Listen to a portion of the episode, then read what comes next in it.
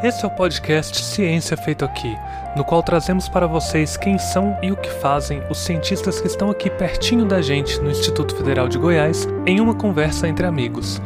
Venha conosco descobrir como é o trabalho de um cientista, o que nos move e como você pode fazer pesquisa científica também. Bem-vindos e bem-vindas ao nosso podcast Ciência Feita Aqui. Hoje, de forma especial, estaremos entrevistando o professor Xavier de Souza. Né? E para participar comigo dessa entrevista, eu convidei a professora Kellen Borges, que é biomédica e bióloga. Boa tarde, Kellen. Boa tarde, Daniel. Boa tarde, Daniel. Boa tarde, Rangel. Muito bom estar aqui com vocês. Boa tarde, Rangel, Kelly, boa tarde. É um prazer, viu? Assim, eu estou adorando esse processo aqui. Muito obrigado pelo convite. Eu que agradeço por vocês terem aceito em participar conosco. Bem, então vamos lá. O professor Daniel Xavier, ele é professor do IFG no campus Anápolis desde 2010, portanto ele é pioneiro no campus, né? podemos dizer que ele desbravou o campus desde a sua origem. Ele também ele é líder do GCOMP, que é o grupo de pesquisa e estudo em ciências da computação. Na trajetória acadêmica do professor Daniel, ele fez graduação em ciências da computação pela Pontifícia Universidade Católica de Goiás, fez mestrado em informática pela Pontifícia Universidade Católica do Rio de Janeiro e doutorado em ciência da computação pela Universidade Federal de Minas Gerais. E olha só, né? além disso, ele recebeu uma premiação da Sociedade Brasileira de Computação pela terceira melhor tese de doutorado do país em 2019. Então, nós temos um, um convidado muito prestigiado, não só no nosso campus, não só na nossa instituição, mas a nível de Brasil. E também teve uma menção honrosa né, pelo mesmo trabalho pela Sociedade Brasileira de Bancos de Dados também em 2019. Então, Daniel, após apresentar de forma sintética essa sua brilhante trajetória, eu tenho uma pergunta. Por que escolher ciências da computação? Quando que você lá na sua educação básica no ensino médio pensou, vou fazer ciências da computação? Qual, qual foi a sua motivação? Beleza, Angel. Angel, eu vou, eu vou comentar, mas antes eu só queria comentar um fato importante, assim, é extrema é, falar hoje esse convite de falar de mim é extremamente representativo ter hoje a professora Kelly aqui, né? Porque eu me lembro com muito carinho quando ela extremamente motivada me ensinava biologia, né? Nas, nas aulas lá na época, curso pré-vestibular do alternativo. Então, uhum. é mais um motivo de alegria ter a Kelly aqui hoje, tá? É, então, sobre a escolha do curso de ciência da computação. Ah, cara, a gente não explica amor, né? Amor é difícil explicar, a gente ama, né? É, foi. É, eu lembro que na época da. É, lá pelos meus 17, 16 anos, minha mãe me colocou para uns cursos de informática lá no Senac, né? Cora Coralina, lá no Novo Mundo, Vila Nova, né? Por ali. E aí eu comecei a fazer e eu peguei uma aula de uma coisa chamada algoritmo, né? Que é a forma de pensamento computacional. Ah, cara, ali eu estava no ensino médio, né? É, na época eu estava no Santo Agostinho. Uhum. Então, quando ah, tinha que fazer uma apresentação, eu ia falar de computador no ensino médio. Então, acho uhum. que ali, eu acho que já foi isso, sabe?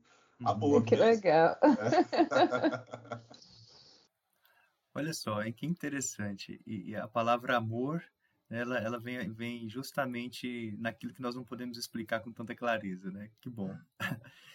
E, ó, e nós percebemos que esse amor deu frutos, né? Porque você não ficou só na graduação e verticalizou, né? Se verticalizou na sua formação. E como que você decidiu? Não, eu vou buscar a carreira acadêmica, vou fazer um mestrado, um doutorado, quando na graduação você passou a ter essa perspectiva? Porque a sua área ela, ela tem um viés técnico muito aplicado, então pode ser que as pessoas prefiram ir a uma, trabalhar diretamente em alguma empresa ou montar o seu próprio negócio. Há uma infinidade de possibilidades na área da ciência da computação, uhum. mas você decidiu se formar, é, seguir carreira acadêmica e ser professor. Então, essas duas questões. A que momento que você na graduação decidiu verticalizar e também buscar essa carreira como professor, como pesquisador? Bacana, bacana. Então, é, eu fiz a graduação na, na Católica, né? Na, na época, na Universidade Católica, na época de Goiás, hoje Pontifícia. E nos primeiros três meses, eu não ia ter muitas condições de, de pagar as mensalidades, né? Na época. Então, eu ainda estava estudando, pensando em ir para uma instituição pública. Mas eu fui agraciado na época com uma bolsa na Católica e de forma que eu tinha, que eu recebia 80% da matrícula e quatro horas por dia eu era monitor nos laboratórios, né? Nossa, aquilo mudou minha vida porque eu passei a conviver dali diretamente com os professores, né?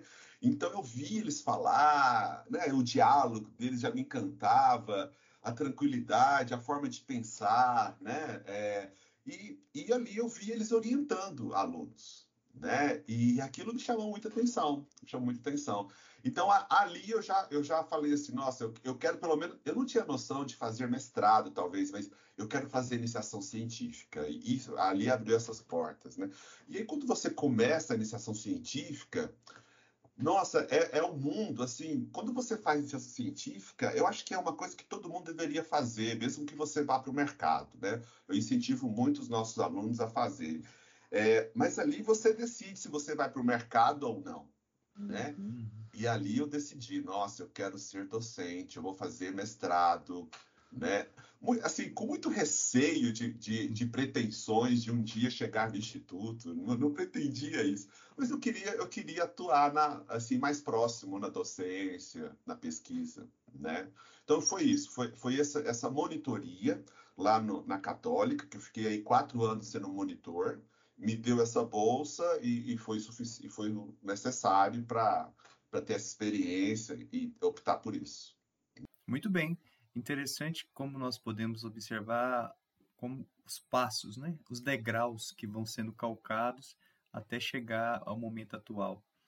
E aí você foi fazer o seu mestrado e estudar no Rio de Janeiro. Olha que curioso, o menino de Goiás menino de Goiás e foi estudar no Rio de Janeiro. Aí eu não sei se você teve necessariamente que mudar, né, que morar lá no, no Rio de Janeiro ou não, mas eu gostaria que você falasse um pouco mais sobre essa mudança de instituição, né, e mudança de cidade.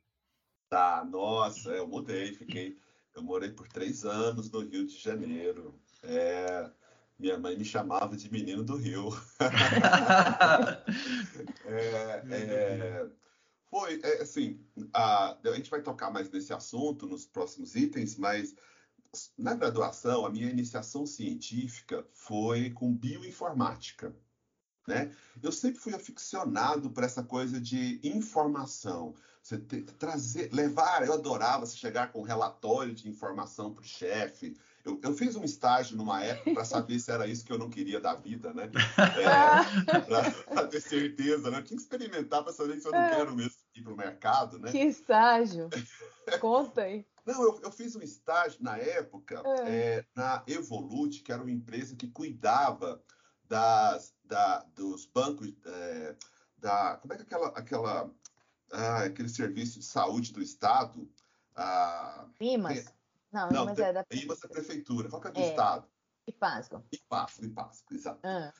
Então a gente cuidava de, de 90 bases de dados do estado de Goiás e a base de dados do Ipasco. Então era muita informação, era muito dado.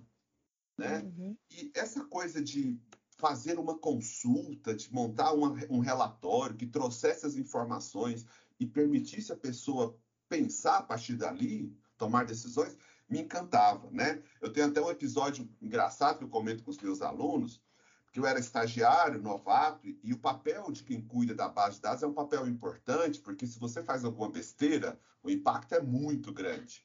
Uhum. Eu não sei se vocês chegaram a conhecer, vocês foram, mas antigamente no IPAS, para você pegar uma guia de consulta, você tinha que ir lá, na, lá onde fica, lá no final da 90. As filas gigantes, né? Tinha as cabines, muita gente e tal.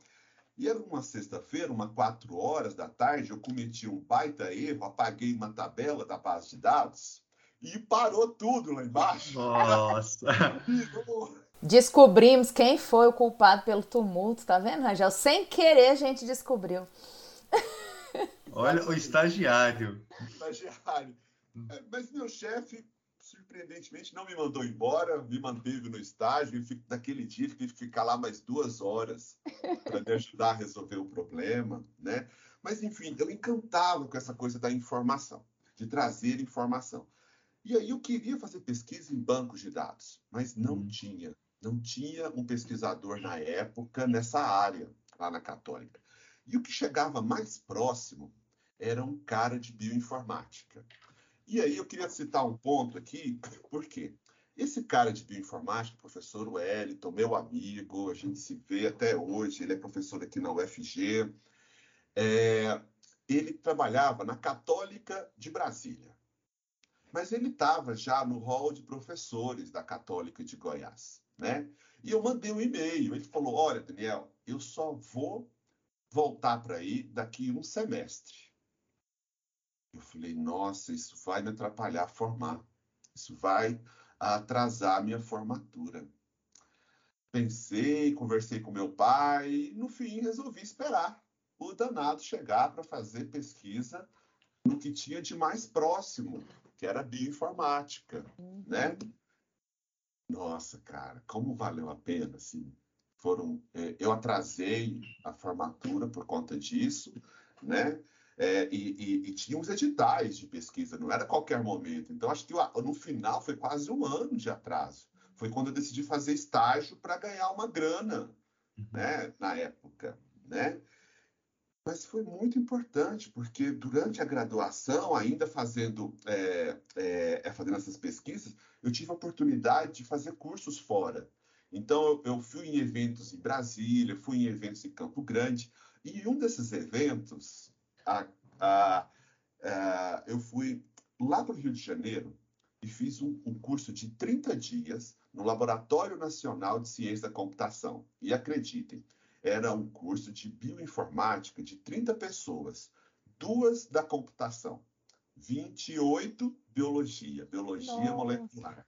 E aí eu peguei os livros de biologia molecular e lia ah. Baseicas, RNA mensageiro e tudo, ah, né? A CGP, adenina, timina, citosina, guanina, estudei oh. para poder entender onde é que entrava o pensamento computacional ali. O dia que eu não puder dar aula, então, posso deixar contigo. Com certeza. E ali eu pude conhecer o pessoal do Rio de Janeiro. Né? Aí eu conheci um pouco a filosofia. Aí um amigo meu, é, que eu conheci, que é do Recife, professor biólogo lá, ele morava, na, ele fazia pesquisa na Fiocruz. E ele, Daniel, acabou o curso, vamos, vamos ficar um final de semana lá comigo? O seu voo é segunda-feira? Aí eu fui. Aí eu conheci o Rio de Janeiro, né? E aí eu dormi lá na Casa Rosa, casa da, da Fundação Oswaldo Cruz, com esse meu amigo, foi muito bacana. Fui na, naquela, naquela Casa de Tradições Nordestinas do Rio de Janeiro. Eu conheci um dos meus ídolos do forró, é, Santano Cantador. O cara é um poeta, se, se, é, se é, no final aqui tem sugestões né, de música, vou sugerir Santano Cantador, que mistura poesia e forró, assim, é muito bonito. Né? Que legal. Então aí eu já estava um pouco enfeitiçado pelo Rio, né? E por conta de. E aí, o, aí, num dos eventos em Brasília, por conta da pesquisa, eu conheci um professor da PUC Rio que trabalhava bancos de dados e bioinformática. Que banco de dados sempre foi minha paixão desde o início. Eu falei, ah, então agora eu arrumei minha ponte para uhum. ir para banco de dados. E não tinha muita gente de bioinformática da computação. É, é uma área, era uma área ainda muito inicial, assim. E aí ele me, eu participei do processo, participei e aí fui para lá, fui morar no Rio de Janeiro. Né? Que maravilha de história, hein? Olha só, três aspectos eu quero destacar na sua fala que, que muito me interessam. Primeiro, que na nossa trajetória pode haver erros, né? Nós não somos perfeitos, somos perfectíveis, né? Como você cometeu lá um, um, um equívoco lá na, no IPASGO, mas isso não te impediu de seguir adiante. Outro, a questão da espera, né? Você, você decidiu esperar né, por um orientador específico e isso te abriu portas maiores. E o terceiro aspecto, a alegria, né? O quanto você demonstrou que nesse processo a alegria te acompanhou, né? Você conseguiu é. desfrutar desse, desse momento, né? Então isso é muito, muito bonito numa trajetória, perceber que a alegria nos acompanha. Muito bom. Então, Kelly já sabe, hein? Qualquer coisa, já tem um, um, substituto de biologia, mas notem, notem que a, talvez a base da biologia dele estava lá nas suas aulas, hein, Você Kelly? viu, Rangel? Que gracinha! Vira e mexe. Não, eu fico tão orgulhosa porque aí as pessoas ficam achando que eu sou velha, mas não é, porque eu comecei muito nova. Porque vira e mexe no IF, a gente tem, eu tenho a satisfação de ter como colega de trabalho, como amigos, pessoas que foram meus alunos. Daniel foi meu aluno, Tiago Eduardo foi meu aluno, a professora de dança, Elaine, foi minha aluna. Então, assim, eu fico muito feliz, né? De... Ah, e esses dias atrás encontrei também um professor muito bem sucedido da UFG, que foi orientador de uma colega minha que está fazendo doutorado comigo agora. Ela foi e falou assim: Kelly, professor Rodrigo da UFG, da área de biologia molecular, disse que você foi decisiva na decisão da carreira dele. Então, olha que gracinha. Eu fico muito feliz, mas é porque eu comecei nova, viu, Rangel? Claro, claro, sem dúvida alguma. Né? Mas, Daniel, é, é nítido, assim, o amor que você tem pelo que você faz. E eu falo que isso daí é fundamental, né? Porque trabalhar é difícil, é extenuante, ser professor em qualquer país eu acho que é uma profissão assim que, que requer muito da gente, né? E no Brasil, quando a gente ainda não tem tanto reconhecimento, muitas das vezes, né? É fundamental que a gente faça aquilo que a gente gosta. E dá para ver pela sua fala, assim, não, não só pela sua fala, como eu te acompanho ali no IF, eu vejo que o que você faz, todo, tudo que você se propõe a fazer, as coisas que você toma frente, né? Você faz com amor. Tanto é verdade que sua tese foi premiada. Você recebeu uma menção honrosa, né? Então eu queria que você falasse um pouquinho mais. O que, que, o que, que a sua tese tinha para receber esse destaque acadêmico, para a gente compreender melhor um pouquinho da sua pesquisa? Kelly, eu posso pedir desculpas e voltar só um ponto na questão do Rangel? Lógico. É porque é, em caso afirmativo, o que mais te marcou nessa mudança do Rio de Janeiro? Eu preciso ter um fato que me marcou e me marca até hoje. Ah que eu tenho muito orgulho, mas muito orgulho disso. É o seguinte: quando eu estava morando lá no Rio, é, deixa eu só citar uma outra coisa engraçada. À vontade, fica à vontade. É porque lá no Rio de Janeiro, um dia, né, uma coisa engraçada que eu acho que e eu citei na minha na minha na minha dissertação. Teve um churrasco do sábado, seis horas da tarde termina o churrasco, vou para casa, cheguei lá no Minhocão, falei, ah, quer saber, eu vou passar no laboratório e dar uma estudada. Isso era sábado, seis, sete horas, né? Já um pouco escuro. De repente, eu estou lá no laboratório, silêncio, assim, nada, nada. De repente, o telhado de isopor cai em cima de mim. O que era? Era um gambá que estava em cima da placa de isopor e caiu assim na minha frente. né? E eu assustei, saí tá correndo, derrubando os, os computadores e tudo mais, e tranquei o gambá lá na porta. Fui chamar o guarda da PUC, né? Ele, depois de rir muito, obviamente, foi lá, pegou o gambá e tirou. Então, na, no, minha, na minha, no meu texto de dissertação, no final de agradecimentos, eu deixo uma singela frase para esse gambazinho, né? Eu, ah, gambazinho, tenho saudades de ti, que caiu na minha cabeça e me fez tropeçar. Com saudade. Legal. Isso é só um ponto, mas assim, teve uma coisa que me marcou muito, muito importante, que me acompanha até hoje.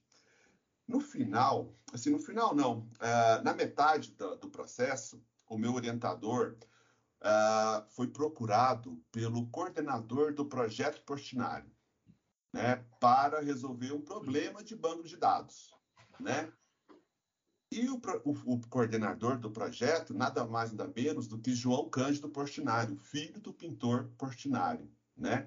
O Uau. projeto Portinari, ele, ele fica ah, dentro da PUC, numa sala, né? Lá no Pelotis, perto do Pelotis. E, e, então eu comecei a trabalhar, gente, no projeto Portinari, que foi uma das experiências assim mais incríveis que eu já tive na minha vida, de arte, de cultura, é, de, de é, igual conhecer o João nossa, o João é uma pessoa magnífica. Eu tive o prazer de, de, levar ele na casa dos meus pais, meu pai oferecer frango caipira e falar para ele: João, aqui a gente come é com a mão mesmo, João. E ele metia a mão no, na coxa do frango. E, e mas, assim, e, e, o que, que eu aprendi? E eu tento, né? Que o João me ensinou mesmo, assim.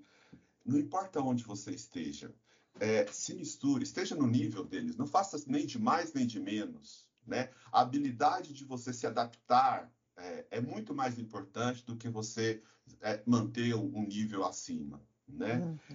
Então, é, consegui trazer o João Cândido para dar algumas palestras no Instituto. Quando trabalhei em outras instituições, eu também consegui isso.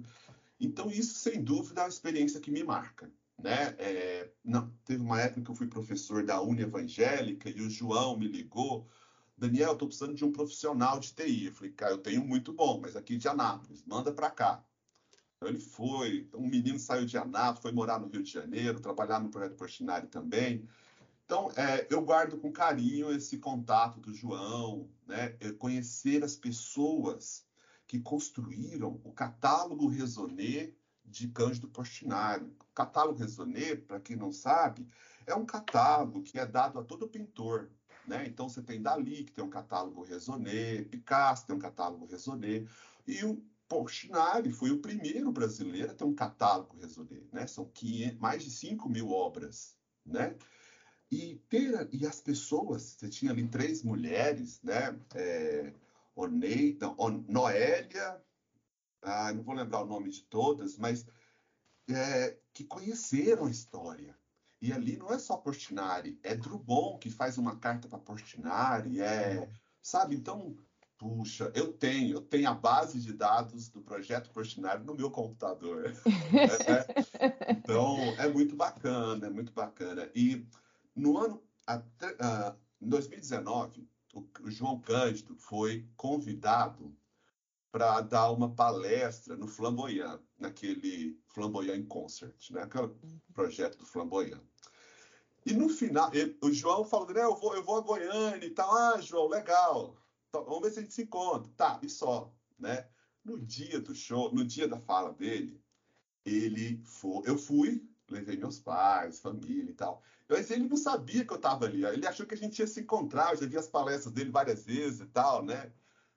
Aí no final, ele, ele falou, pessoal, eu queria fazer uma homenagem a um goiano, né? Lá, lá no, no Flamboyant e tal, né? E mostrou, mostrou minha foto, numa foto em que eu apresento o esquema do banco de dados do projeto Portinari, né? Que que é isso, hein? Olha só. Sim. É, ser homenageado é muito bom, mas ser homenageado quando tá sua mãe e seu pai do lado, Poxa, eu confesso que.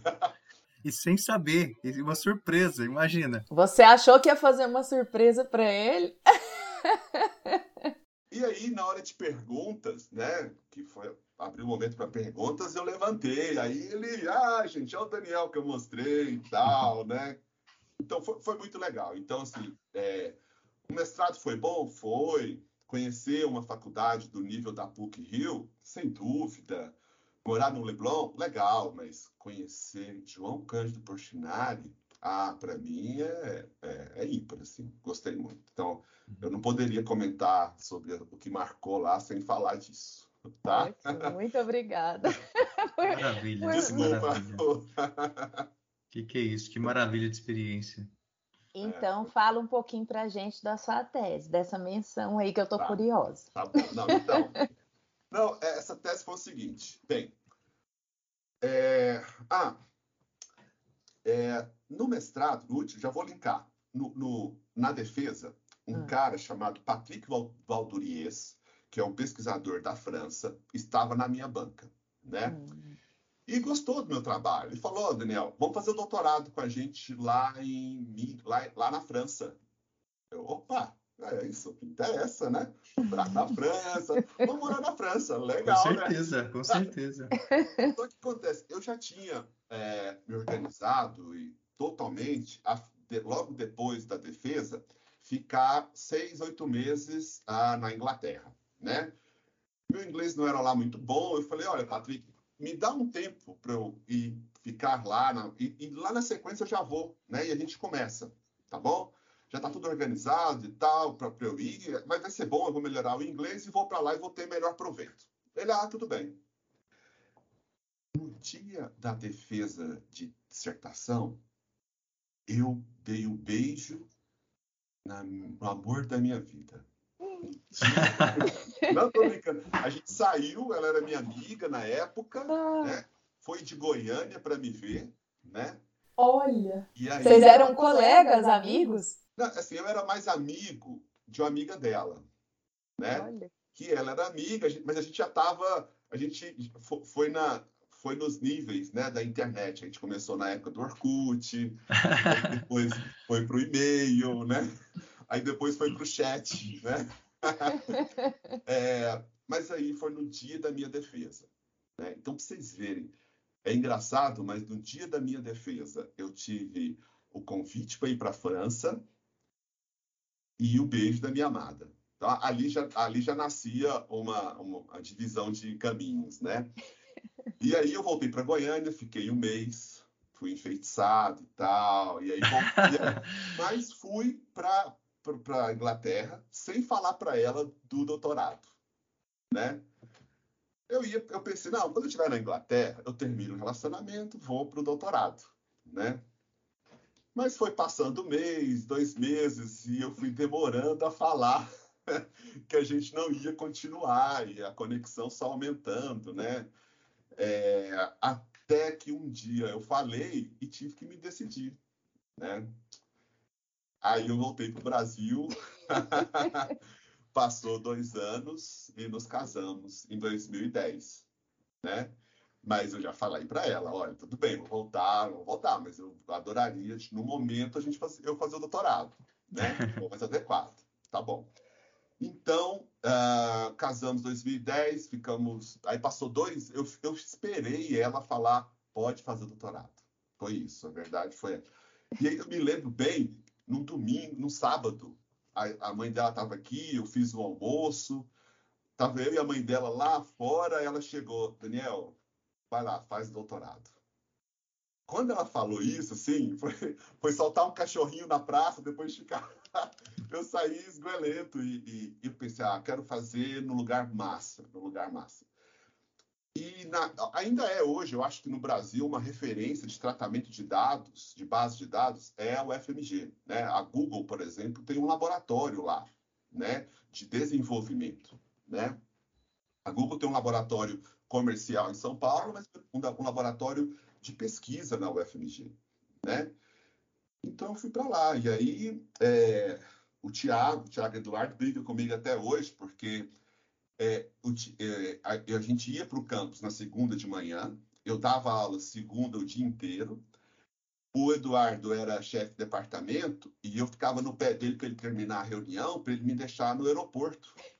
Aí eu pegava avião e ia para Minas, né? E, e voltava na quinta-feira à noite. Sexta-feira, o dia inteiro eu dava aula. Então, dava aula dois dias para cumprir a carga horária né? E os outros dias eu ia para Minas. Isso foi por até a época de pegar a licença, dois anos, um ano e meio, né? Longe da minha família, isso foi muito difícil. Minha filha tinha três meses quando isso começou, então foi um drama, porque eu chegava na quinta, na sexta, ela não, ela não me via na quinta, ela me via na sexta à noite, mal-humorada, porque com saudade. Então ela ficava brava comigo. Aí ela fazia as pazes no domingo, e segunda eu ia embora, né?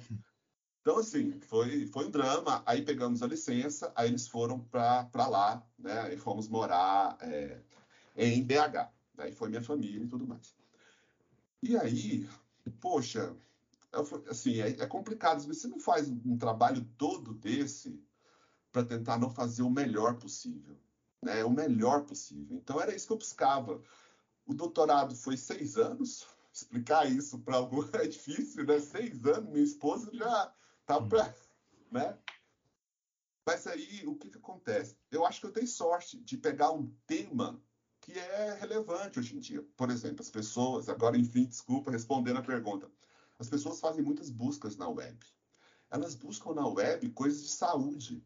Né? Uhum. Né? Você tem um advogado, e o advogado está buscando uma, uma é, como é que é algo que já aconteceu para que sirva de justificativa para um processo, né?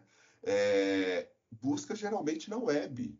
Né? Então a web hoje ela é um oráculo, né? As pessoas usam a web hoje para tudo, né? E o que eu mostrei na minha dissertação é que, olha, a web é legal, mas ela dá muitas respostas ruins. E ela dá essas respostas ruins por conta disso, disso e disso. Então, se a gente resolver isso, a gente melhora essas respostas ruins, né? E eu acho que o pessoal comprou a ideia, né? E tinha uma certa inovação, porque as pessoas acham que todas as respostas da Google são sensacionais.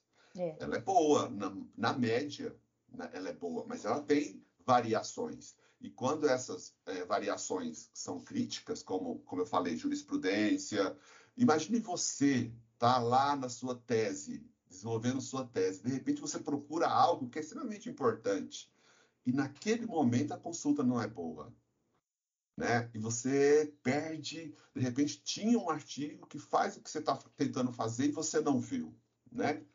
Então foi isso que eu mostrei. Aí nós participamos da do primeiro do concurso de, da Sociedade Brasileira uh, de Ciência da Computação. E aí eles selecionaram seis melhores. Aí eu fui lá para Belém apresentar, em 2019. E aí ficamos em terceiro lugar lá, né? E depois eu mandei para o simpósio brasileiro de bancos de dados, né? E eles deram uma menção honrosa né? Ah, eu fiquei muito feliz, assim, fiquei muito feliz, muito, muito feliz mesmo. Acho que coroou, assim, todo o sacrifício, é. sabe? Toda essa coisa de ir para lá toda semana, toda, você pegar avião, né? É, de deixar minha filha, minha esposa, né? Então, em seis anos, eu, eu tentava explicar para algumas pessoas. Eu tenho um amigo aqui da Federal, é, ele fez o doutorado dele em dois anos e meio, porque ele foi na sequência, especialização, mestrado, mesmo assunto, sabe? Chegou no doutorado, já tinha muito, ele fez dois anos e meio. Ele, Daniel Ockel, com seis anos, cara, dá para fazer dois doutorados. que sacanagem. É? Aí hoje eu já brinco, é, então vai lá pegar um prêmio. Mas é, me tranquilizou, assim, me tranquilizou. Então, é, foi isso, né? Muito, Muito bom, Daniel. Estou adorando, adorando ouvir essa trajetória. trajetória. É, principalmente, porque você sabe que eu me apaixonei pela área de informática também, né? né? então, eu estou fazendo doutorado também. Minha, meu doutorado inclui uma parte de análise si, de informática, que eu tive que aprender do zero.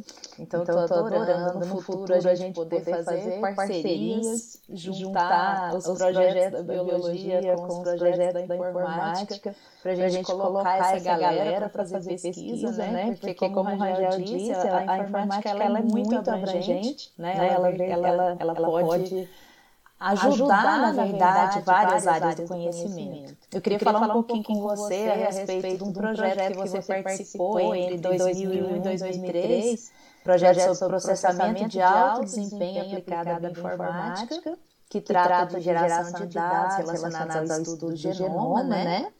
E entre 2013 e 2005 você participou de um projeto de desenvolvimento de marcadores moleculares, então tem muita essa interface da, da informática com as ciências biológicas, né, né, ou biomédicas. Então, então, eu queria te perguntar qual foi a contribuição dessas pesquisas para esse importante desafio científico internacional, que foi o estudo do genoma, os programas de melhoramento genético. Sim, sim. É, eu, queria, eu queria acrescentar essas questões. É, uhum. Eu cheguei a coordenar no, não sei se vocês conhecem, mas existe o Biomol, que é o Laboratório de Biologia Molecular aqui da UFG, e lá eles criaram, dentro do Biomol, um grupo uhum. de bioinformática. E eu cheguei a coordenar esse grupo antes de entrar no Instituto. né? É, que tangeram aí essas, algumas dessas pesquisas aí, é, da continuação dessas pesquisas. Sim. É, bem, qual é, qual é o ponto principal? O ponto principal é, depois que existe um processo de sequenciamento e você obtém os cromatogramas, que é uma tentativa de retratar as sequências de bases nucleicas do DNA, né? Tentativa uhum. de muito sucesso. Existe uma necessidade de você processar aquilo, né? E que tipo de processamento? Existem vários. Por exemplo, é, um, um, que entra a questão dos desenvolvedores de marcadores moleculares. Vamos considerar que você tem uma plantação uh, de milho e você tem três experimentos de plantação de milho, né? E você quer tentar fazer um, uh, uma troca genética entre os milho que tem uma cor mais amarelada, tá? Um amarelo mais, mais vivo, e um outro grão de milho que ele é mais gordinho, né? Ele é mais, mais cheio, né? Então, a tarefa é identificar os genes daquelas duas espécies, da, da, desculpa, daqueles dois produtos ali, né, dos, do milho, e tentar utilizar esses genes. Então, a tarefa era localizar os genes. Em geral, para alguns genes, você tem, e aí, Kelly, me corrija se estiver errado, você tem os, os mascador, marcadores bem específicos. Mas veja, esses marcadores, eles são sequências de texto quando você uhum. tem isso representado né, é, computacionalmente. Uhum. Ou seja, ou é A, a citocina, ou é T, timina, a uracila, né, G de guanina, você tem aquilo lá misturado. Então, é uma tarefa de comparar sequências de texto, que a computação faz desde seus primórdios. Né? Então, então, a tarefa ali, por exemplo, era de encontrar os genes. Você, você entrava com dois marcadores, e a gente fornecia um software uh, usado internacionalmente na época, porque a gente era um software bastante amplo, e nós desenvolvemos um módulo desse software, que era encontrar os marcadores. E você visualizava, você tinha a sequência de DNA e a parte amarela mostrando os marcadores. Então, tudo que estava no meio daquelas duas partes amarelas eram os marcadores. É o gene, é o gene, uhum. exatamente. Né? Então, nós desenvolvemos muito isso, né?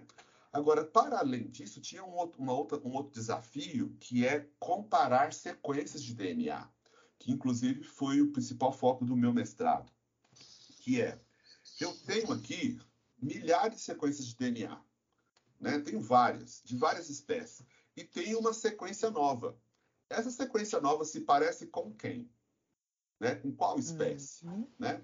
Novamente, uma comparação de, de, de texto, mas nesse caso envolvendo um volume grande, porque as bases nucleicas elas são extremamente volumosas, né? E eu brinco com os meus alunos, funciona assim: quando os seus livros cabem na sua cadeira, de, na sua carteira de estudo, na sua mesinha de estudo, você tem acesso fácil a elas, né? Aos Sim. livros, então é fácil.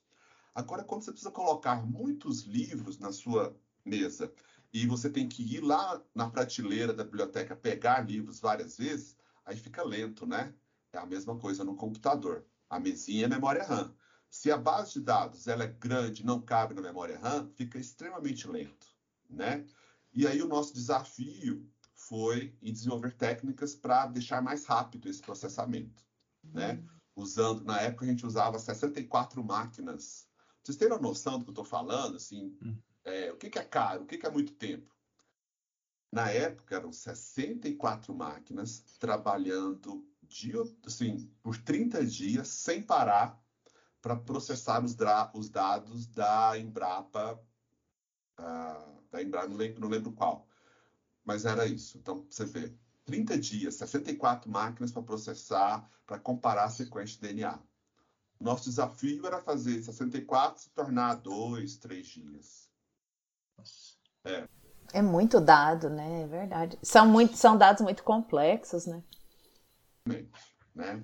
E aí, assim, é, tem um tempo que eu não aprofundo a minha leitura sobre bioinformática, mas ah, do pouco que eu tenho visto, o desafio mais recente na área de bioinformática, que tange a computação, já não é necessariamente resolver esses problemas de alto processamento. É também, mas tem um problema novo agora, que é descobrir as informações a partir do DNA utilizando inteligência artificial, né? E aí aqui eu quero fazer para a Kelly a mesma coisa que eu fiz para Camila na semana passada, é, já fazer um convite para Kelly. Kelly, é, estendo também para o Rangel e tal, mas nós vamos ter a nossa pós inteligência artificial agora aplicada, tá? Muito mais. E nós vamos ter alunos que, que vão querer problemas do mundo real para aplicar IA. Uhum. Então, eu tenho certeza que você lá pode ter algum problema na bioinformática, né? Que os alunos vão poder atacar. E aí você Ótimo. entra como uma orientadora.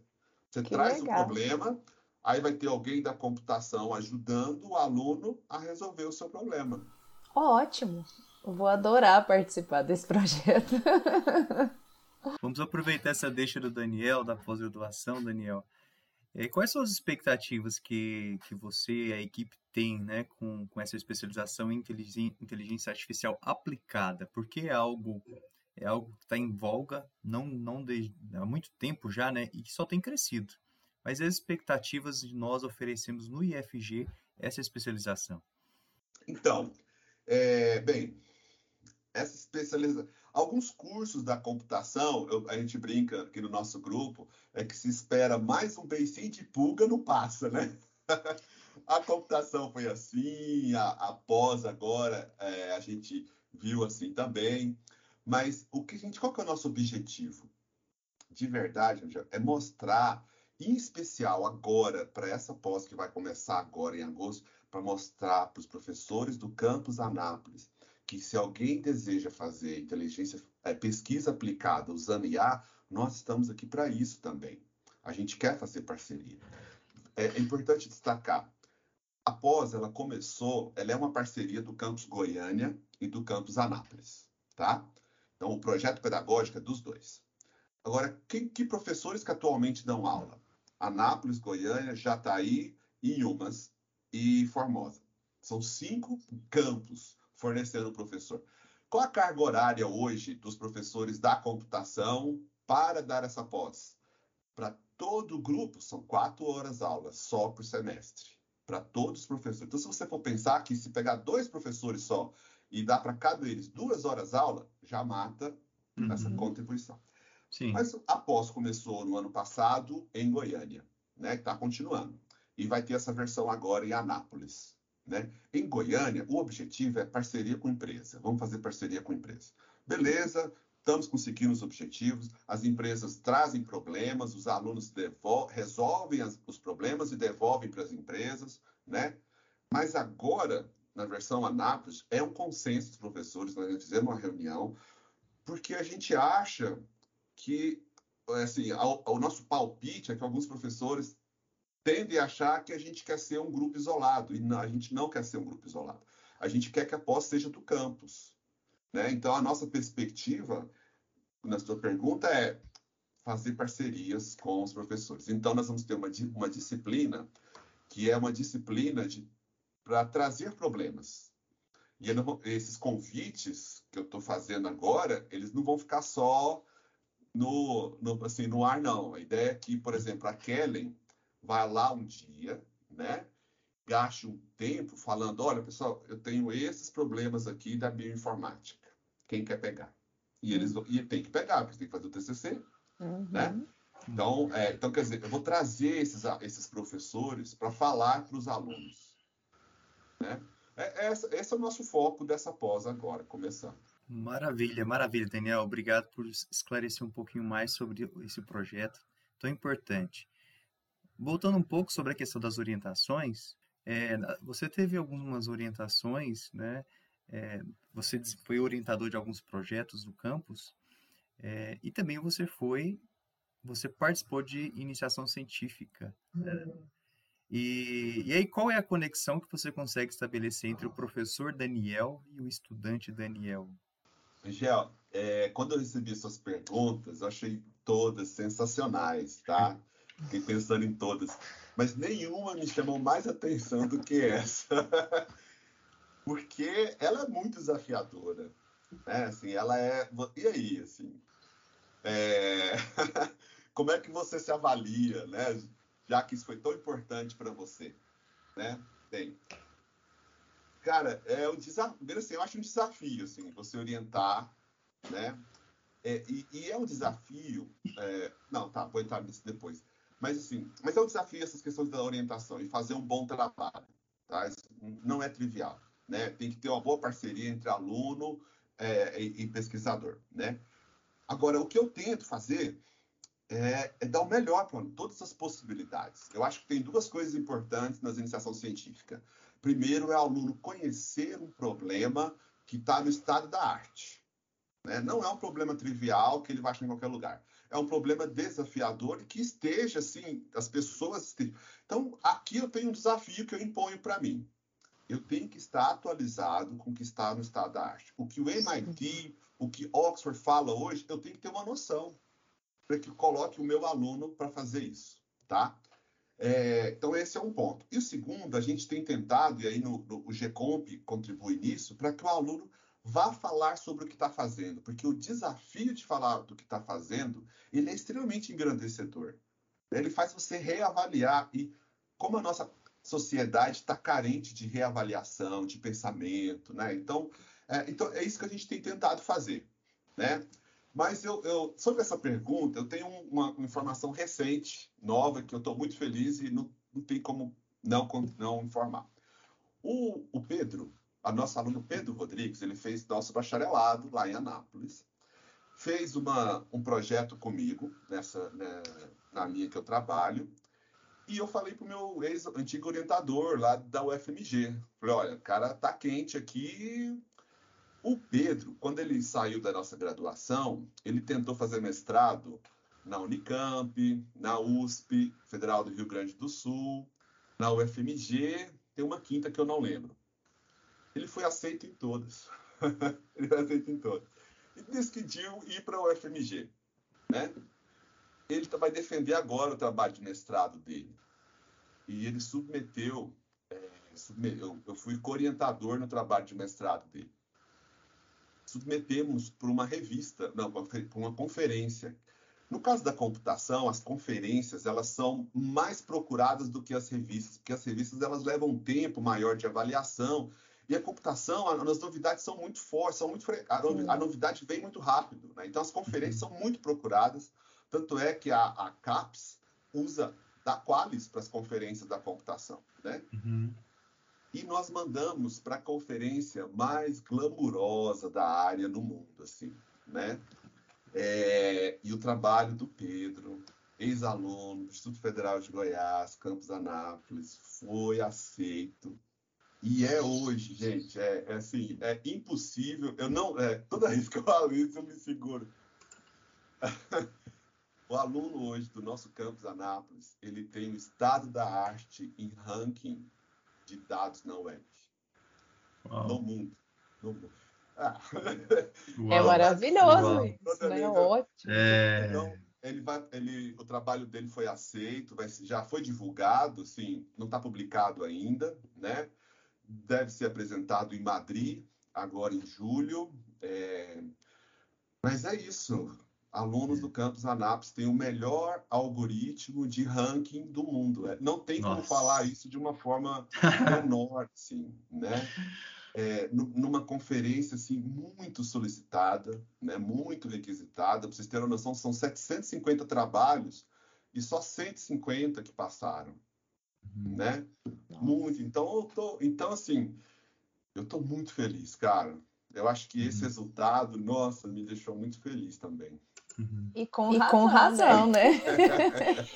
então, então, falando, ainda sobre, sobre tantos, tantos projetos, né? Eu, né? eu queria que você falasse um pouquinho a respeito dos projetos que você está desenvolvendo atualmente. Então, ah, eu tenho um, um xodózinho que é o IFG Produz, né?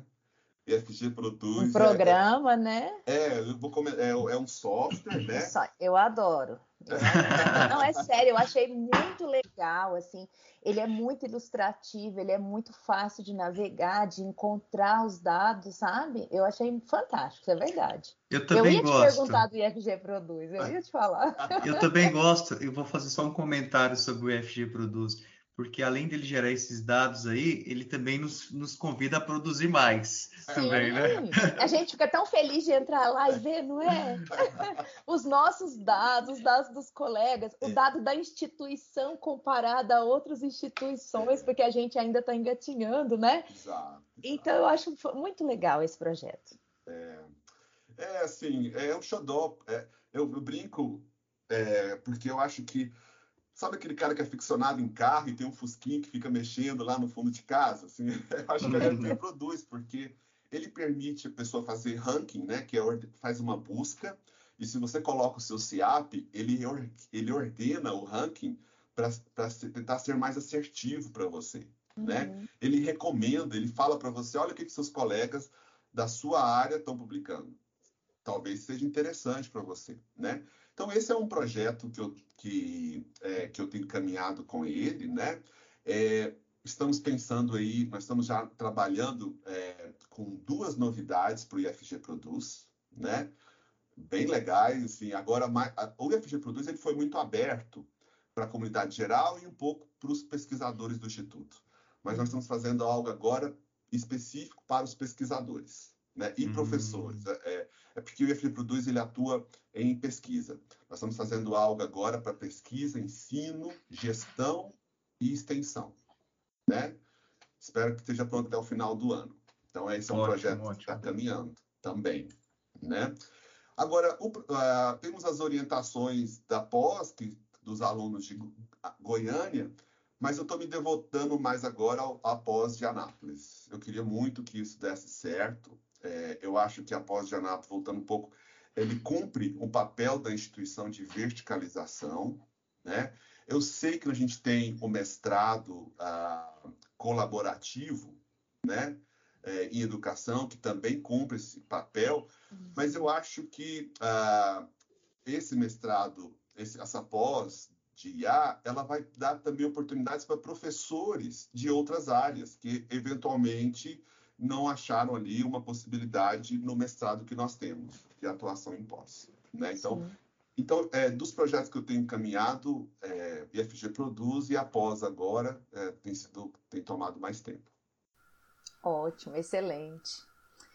Eu queria saber de você agora quais são os desafios de ser professor, pesquisador, conciliar isso com a família que você falou isso, eu achava que assim o desafio da, no, no, no, na, por parte das mulheres a gente sempre sente essa culpa, né? De ter que se dividir profissionalmente, né? E dar atenção. E aí eu, eu me senti assim, né? Eu falei, ai, que bom que essa, essa angústia não é só das mulheres, né? Que os homens também partilham dessa angústia de ter que conciliar o tempo. Então fala um pouquinho aí. Não, é, isso sempre foi um problema, assim, sempre foi difícil, assim, né? É, sempre foi porque não tem jeito essa questão do trabalho. E, e eu não, assim, é, sendo bem sincero, eu amo muito o meu trabalho, eu amo muito o IFG, amo de coração, então minha esposa fica até tranquila, você não me trai, não. Não tem tempo. o seu teor de traição já está todo no instituto. né? é, é, então, assim, isso gera mais dificuldade, porque isso te toma mais, isso te envolve mais, Sim. né? É, mas, ultimamente, eu tenho me policiado mais com relação a dar mais atenção para a família. Eu sinto aqui em casa que hoje nós estamos num certo equilíbrio disso. Acho que a minha esposa me aceitou mais, mas sem dúvida isso já foi pontos de, de muita discussão, de muita hum. conversa. Muita DR. É, muita DR. Mas não tem jeito, é, é, o conhecimento, né? Assim, e eu, eu, acho que a, a, gente brinca que em, em, machine, em aprendizagem de máquina, em algum momento o seu modelo converge para um bom resultado. Eu acho que agora aqui convergiu, né? Então, é, e, e, a minha esposa me ama assim, né? Do jeito que eu sou, que às vezes, ó, vou trabalhar, fiquei com as crianças, mas depois eu tenho que trocar, né? Então, tá, tá tudo certo. Hoje em dia tá mais tranquilo, mas isso foi a base de muita conversa, né? Mas sobre o desafio de ser pesquisador, assim, impossível, eu acho, a gente não tomar isso como ser pesquisador no instituto.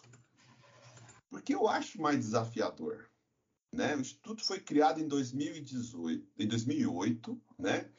E até então nós tínhamos ali 100 anos de uma cultura, né, de uma cultura estabelecida, né? Até pouco tempo atrás, é, eu não vou falar onde é que isso aconteceu, mas houve uma visita do MEC, uma avaliação do MEC, e numa conversa dos, dos, dos avaliadores com um grupo de professores, teve um professor que falou: não, esse item de pesquisa aqui não faz sentido, a gente não faz pesquisa, não tem que fazer. Veja, é, quer dizer, é no mínimo uma pessoa que desconhece o artigo que rege o Instituto, né? É, é, então, o Instituto é ensino técnico, baixa, ensino superior e pós, é EJA, é técnico, é técnico, é tudo isso. Né? Então, gente, então, ser pesquisador nesse meio, é, eu acho ele um pouco mais desafiador. Né? Porque você tem que ficar justificando algumas coisas que talvez em outras instituições isso é natural. Né? É, é, então, sim, tem seus desafios, mas eu acho que é aí vencendo. Agora, um desafio para tentar equilibrar, que eu, eu acho só dá, assim, eu, eu me apoio muito no grupo de professores que eu trabalho mais próximo, que é o grupo da computação. A gente, a gente todos lá entendem isso, essa necessidade. Então, por exemplo, existe uma certa, é, assim, é importante, todo mundo entende como importante que a gente faça pesquisa entre a gente do Instituto, mas que a gente mantenha as parcerias mais recentes da, da, da, do doutorado, por exemplo. Igual a Kellen faz, né? Você tem as suas uhum. parcerias lá na UFG, a gente considera que é importante que, por exemplo, o Sérgio, que também veio da UFMG, que continue lá suas parcerias. Sim. Né? Porque isso fortalece todo mundo. Fortalece a ele, ao grupo nosso aqui, porque gera problemas novos para os nossos alunos. Então, acho que a gente tem que encontrar o nosso meio, assim, a nossa forma de conseguir fazer pesquisa e atender o instituto, que é verticalizar.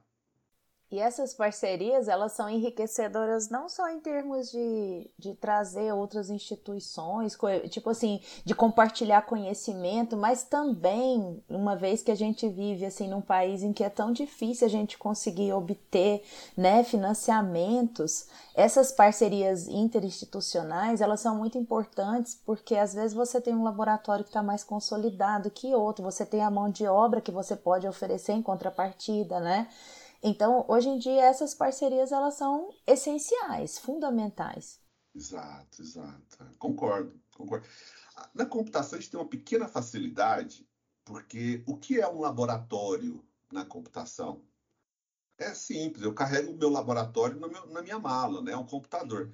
Sim. Em áreas como biologia, química, uhum. se você não tiver um laboratório mínimo, é muito difícil você fazer uma pesquisa de ponta, né? Sim. Na computação isso é um pouco, isso é bem democrático. Você só precisa de uma máquina para fazer um, o próximo, o próximo Uber. Você precisa só de uma máquina, né? Um, um, um algoritmo inovador.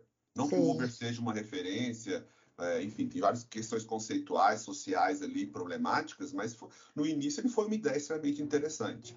Então você não precisa estar no grande centro para ter uma grande ideia né, na computação. Então isso, isso nos facilita um pouco, sem dúvida.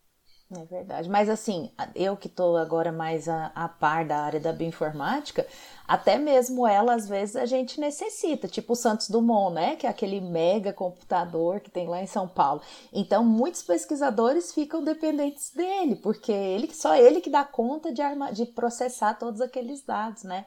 Mas vocês realmente vocês têm muito mais flexibilidade em termos assim, que a gente precisa de muito mais equipamento, de reagente, que são muito caros. Mas isso não inviabiliza as parcerias, lógico, né? Sim, e as parcerias, exatamente, né? Então a gente tenta. Eu, por exemplo, é, eu oriento dois alunos da UFG de mestrado, estava orientando esse aluno nosso lá na UFMG, que são parcerias que contribuem, né? E aí eu tenho um tema, aí eu chamo um aluno nosso do instituto para ver uma palestra, seja na UFMG, na UFG, né? Enfim, levo professores dessas instituições para a nossa, para falar, enfim, é um, é um conjunto de contribuições. Agora, as contribuições têm que entender que são parcerias, né? É, e que é importante ter o vai e vem dos dois lados, né? Então, depois que você estabelece isso, ah, eu acho muito produtivo. Né? Muito produtivo. Muito bem. Que, que oportunidade ímpar que nós estamos tendo aqui, né, de ter essa conversa agradável, aprender mais sobre um colega, um amigo de trabalho, é, e ter a parceria da Kelly aqui também, que já esteve do outro lado, né, que ele foi a entrevistada, né, e, e, Mas nós temos que encaminhar para o fim. É, o meu desejo, a vontade é de continuar, né? Que a gente pudesse estar aqui é, por muito tempo ainda, aprendendo um pouco mais sobre a história do Daniel e permitindo que a história dele nos, nos toque também, né? Porque é isso, a riqueza de um podcast como esse é conhecer o pesquisador, aquilo que tem sido produzido no IF, mas também a vida né, da pessoa, né, que é uma história da pessoa. Então, encaminhando para o fim, Daniel, por favor, gostaria que você é, fornecesse para nós, para quem está nos ouvindo aqui, dicas culturais, livro, filme, música, é, aquilo que você, que você gosta, que acha que é importante que as pessoas possam ter acesso. Ah, tá bom, não, vamos sim. Bem, um livro que eu gostaria de sugerir é Rápido, o Pensar Rápido e Devagar, Duas Formas de Pensar, de Daniel Kahneman. Esse aqui. Duas Formas de Pensar. Já estou anotando aqui também para aproveitar Rápido as dicas. Devagar. É, também anotei. Eu achei é um, é um livro extremamente legal, porque ele descreve a forma de pensar de algumas pessoas. E isso nos abre muita cabeça para dois pontos. Primeiro, para a gente se conhecer, né? É, conhece a ti mesmo é algo extremamente importante, né? E também para a gente entender as outras pessoas, né? E a forma de pensar. E, e eu gosto desses livros que falam sobre que de alguma forma tentam é, definir em passos como ocorrem os pensamentos, né? Uhum. Esses livros que tentam gerar como se fosse um algoritmo, uma sequência de passos de como é que se pensa, né? Eu, é, esses livros me atraem. Então, eu acho que esse é um bom filme, né?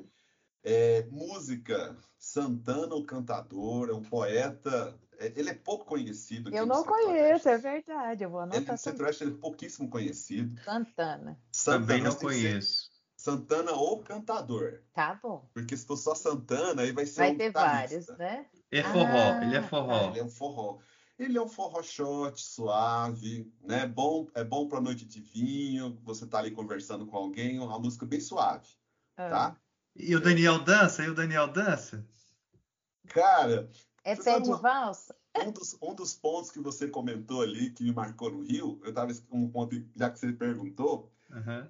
Eu fiz aula no Carlinhos de Jesus, cara. Ah, não. Tá vendo? Eu, eu, eu, tenho que andar com o Daniel pelo Rio, que ele só encontra gente boa por lá. O que, que é isso?